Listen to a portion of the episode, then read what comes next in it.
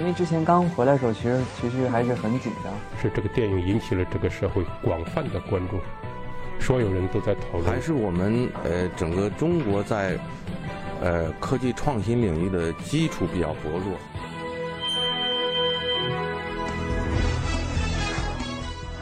影响有影响力的人，中国新闻周刊。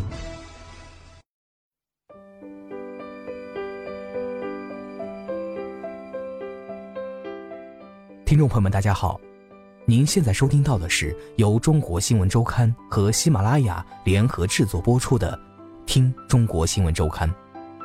本次稿件选自《中国新闻周刊》杂志，吴雅婷致中年，马东，我没工夫想自己的中年过得好不好。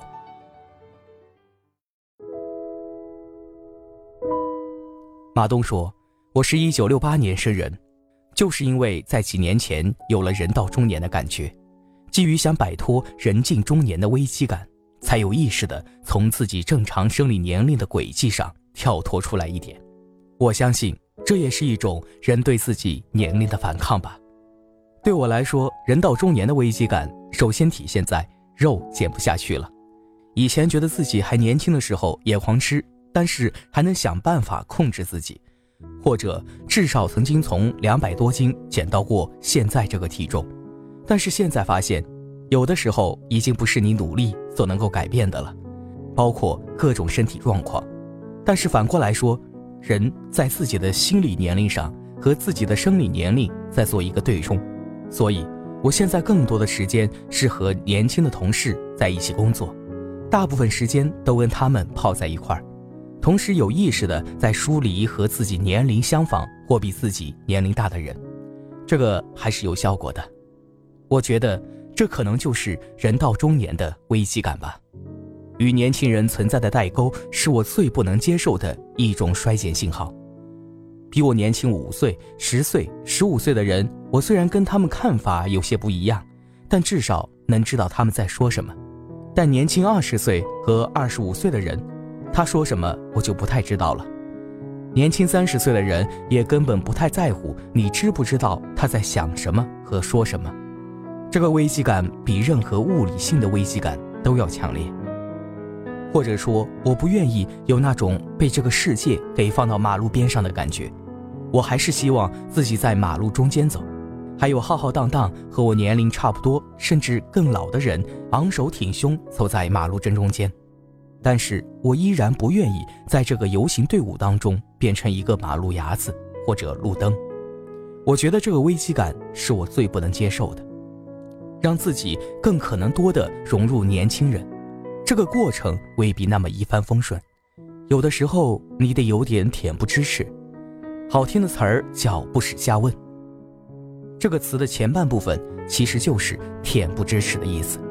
一个人身体素质要好。但身段要柔软，反过来说，也可能只有身体素质够好，身段才能够柔软。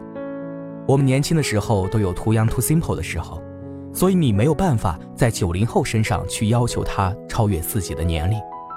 我会更多的去看他们跟我们年轻的时候不一样的东西，因为那个对我来说才是信息的增量，才是有价值的。那些做天使投资和风险投资的人之所以愿意投我。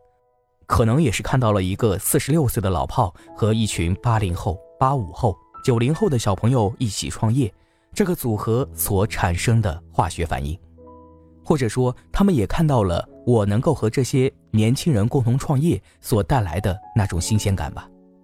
可能我的作用是风险控制，避免公司掉坑里等等，但是总体来说，我觉得创业这件事情本身跟年龄没有关系。它只跟人生际遇有关。我三十岁之前一直在摇摇荡荡，鬼知道三十岁的时候能够机缘巧合成了一个电视节目的主持人，鬼知道若干年后在中央电视台做主持人、做导演、做制片人、做管理层，鬼知道我那个时候又辞职了，而辞职的时候真的也不知道自己要去干什么，只是觉得眼前无路想回头，不知道自己在原来的那个机构里。还能干些什么的时候，你就选择了跳到另外一条轨道上去。从央视到互联网，再到创业，我遇到过很多让我特别难忘的人。一般来说，让我能够难忘的，都一定是让我茅塞顿开的那种人，能够给我带来一片新的世界。这里面我想要提，比如像爱奇艺 CEO 龚宇，他是三星博士，典型的自动化出身，典型的理科思维，但是他把这些东西运用到管理上，还有他的那种勤勉，让我看到了另外一种生活状态。一种和我之前所接触的人不太一样的世界，我从他身上学到了好多。还有像爱奇艺的 CTO 汤星博士，按他的话，他称其为接近纯理性的人。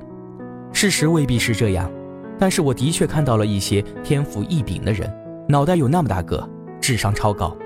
你看到他们处理问题的方式，他们运作他和这个世界关系的方式，会让你有一种惊奇感。给我留下难忘印象的，往往都是这些我以前没有遇到过的人。这些人对我有什么影响？见贤思齐，别人是这样的，你会下意识的把自己身上一些东西转变过来，向他靠拢，向他学习，看看能够学到多少东西。比如像罗振宇，他在做得到的时候，跟我们有广泛深入的交流，点破了我们很多迷障。米果能找到现在的方向，罗振宇其实是一个恩人。我今年一直在看万维钢的书，在听万维钢的精英日课，因为他在搬运西方最前沿的一些自然科学和社会科学、人文科学领域内的一些新的东西，介绍给国内读者，而且是提纲挈领的，每每有顿开茅塞之感。其中有一个概念，他讲到了震荡，这种震荡是随机的。你在爬一座山的时候，也许你已经快爬到山顶了，运气好的话，把你震到了一座更高的山的山脚下，所以你就又开始爬。对你来说，震到哪儿并不是最重要的，重要的是你还有体力能够爬山，并且一直保持一个爬山的状态。我觉得创业其实就是这么一回事儿，它跟年龄无关，它跟运气有关，跟机遇有关。关键是你身上要有那种还在爬山的状态。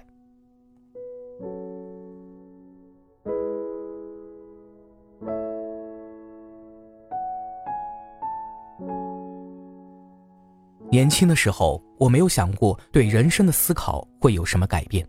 你每一刻所留下的都是当时当下的思考，你不瞻前也不顾后。今天我也依然是这样，这样才叫享受这个时刻。一个人要是闲的没事，老做总结、对比、类比，给自己画表，看着自己的变化曲线，其实也挺好。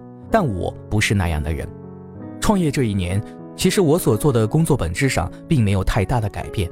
以前不管做什么，去做主持人或者去做一档节目，也是要有机的维持一个系统的运行，它是节目内在的一个系统。然后我去做导演或者做制片人。是在维持一个栏目的系统运行，它不是一次一次的现场，是一个连续性的过程。我相信做公司创业都是这样一个状态，所以你基本上都是见招拆招，看见大坑躲远点，看见小坎儿迈过去，这一脚踩过去，不管它水深水浅，只要不至于没脖子，就应该过去。因为反正你知道，你再往北走，你也不去管身边路过的是二环、三环还是四环。我自己说，我是一个拥有一颗九零后心的六零后，我希望自己成为一个生于六零后的九零后。跟九零后怎么愉快的玩耍？其实这个世界上，甭说你跟九零后，你跟什么后，甚至你跟八九十岁的老年人一起玩耍的唯一的方式，就是无条件的接受。你会有父母，你会有孩子，你就会知道，跟老人、孩子相处的方式其实是一样的。就是无条件的接受它，你只要接受了，你就自然会找到愉快玩耍的方式。你秉持着自己宁折不弯的想法，或者说心中有很多执念不愿意放下，有很多有色眼镜不愿意摘下来，有很多条条框框不愿意去打破，那就没法愉快的玩耍了。我还自诩为最抗造的 CEO，这其实是有一天我们公司的同事 P 了我一张图，把我 P 在鲍鱼的年画里。后来有人把他发在朋友圈里了，我以前一个老同事看了就说：“这老板真抗造。”我就把这句话借过来发在了我自己的微博上。我觉得我是一个蛮抗造的老板，因为大家都会觉得老板嘛，是不是高高在上，是不是道貌岸然？其实不是这样的。首先，所谓老板是公司老板，公司是什么？公司是一个一起愉快玩耍的场所，大家只是分工不同。我在做 CEO 该干的事，同时身兼一个公司艺人，大家每一个人都在自己的位置上，在干自己最大化的事情。能让这个机体最有效运行和效率最大化的方式，未必是去严格的管理和控制它，可能更好的方式是适度的让它失控。我觉得我作为一个抗造的人，核心的功能就是掌握好适度失控。比如在《饭局的诱惑》里面，他们经常设计一些连我都不知道的桥段，很恶心的桥段。但是这来自于拜拜了肉肉，因为在拜拜了肉肉里首开先河，他们跟我谈，你就是一个艺人，你别管这么多，行不行？我答应了，行，我就做到了，真的不管。所以当他们各种坑我的招都出现的时候，我处之泰然，跟他们斗智斗勇。我觉得这才是乐趣，这才是最好玩的地方。你要是让你的同事见到你都壁垒森严，见到你都战战兢兢，这个公司至少不是做的创作型的工作。每一个公司在总结自己的光辉历程的时候，都会说自己当初多么慧眼识人，多么机缘巧合，天生一对，地造一双，各种故事。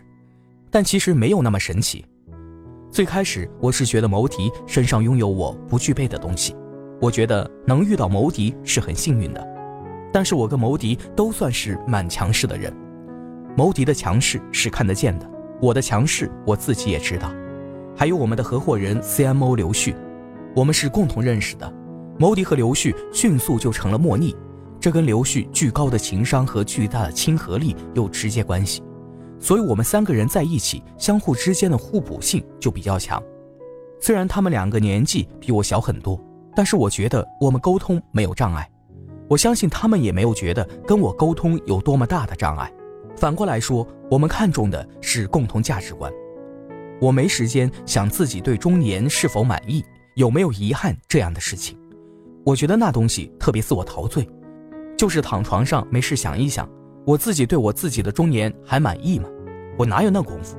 我其实更应该想的是，明天我还要处理的事情，我有没有那个运气把它处理好？今天处理的事情有哪儿不够妥帖？比如像昨天我们录了一晚上新一季的奇葩大会，回去以后就会想。今天录像过程当中，我们所有合作伙伴，包括嘉宾，所有的人是不是不舒服？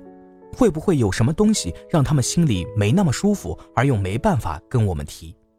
我晚上就会发微信再去征求一圈意见，因为合作者之间的信任是最重要的。他要知道你在意他，大家一起工作才会顺畅。大部分时间还在想这些事，没工夫想自己的中年到底过得好不好。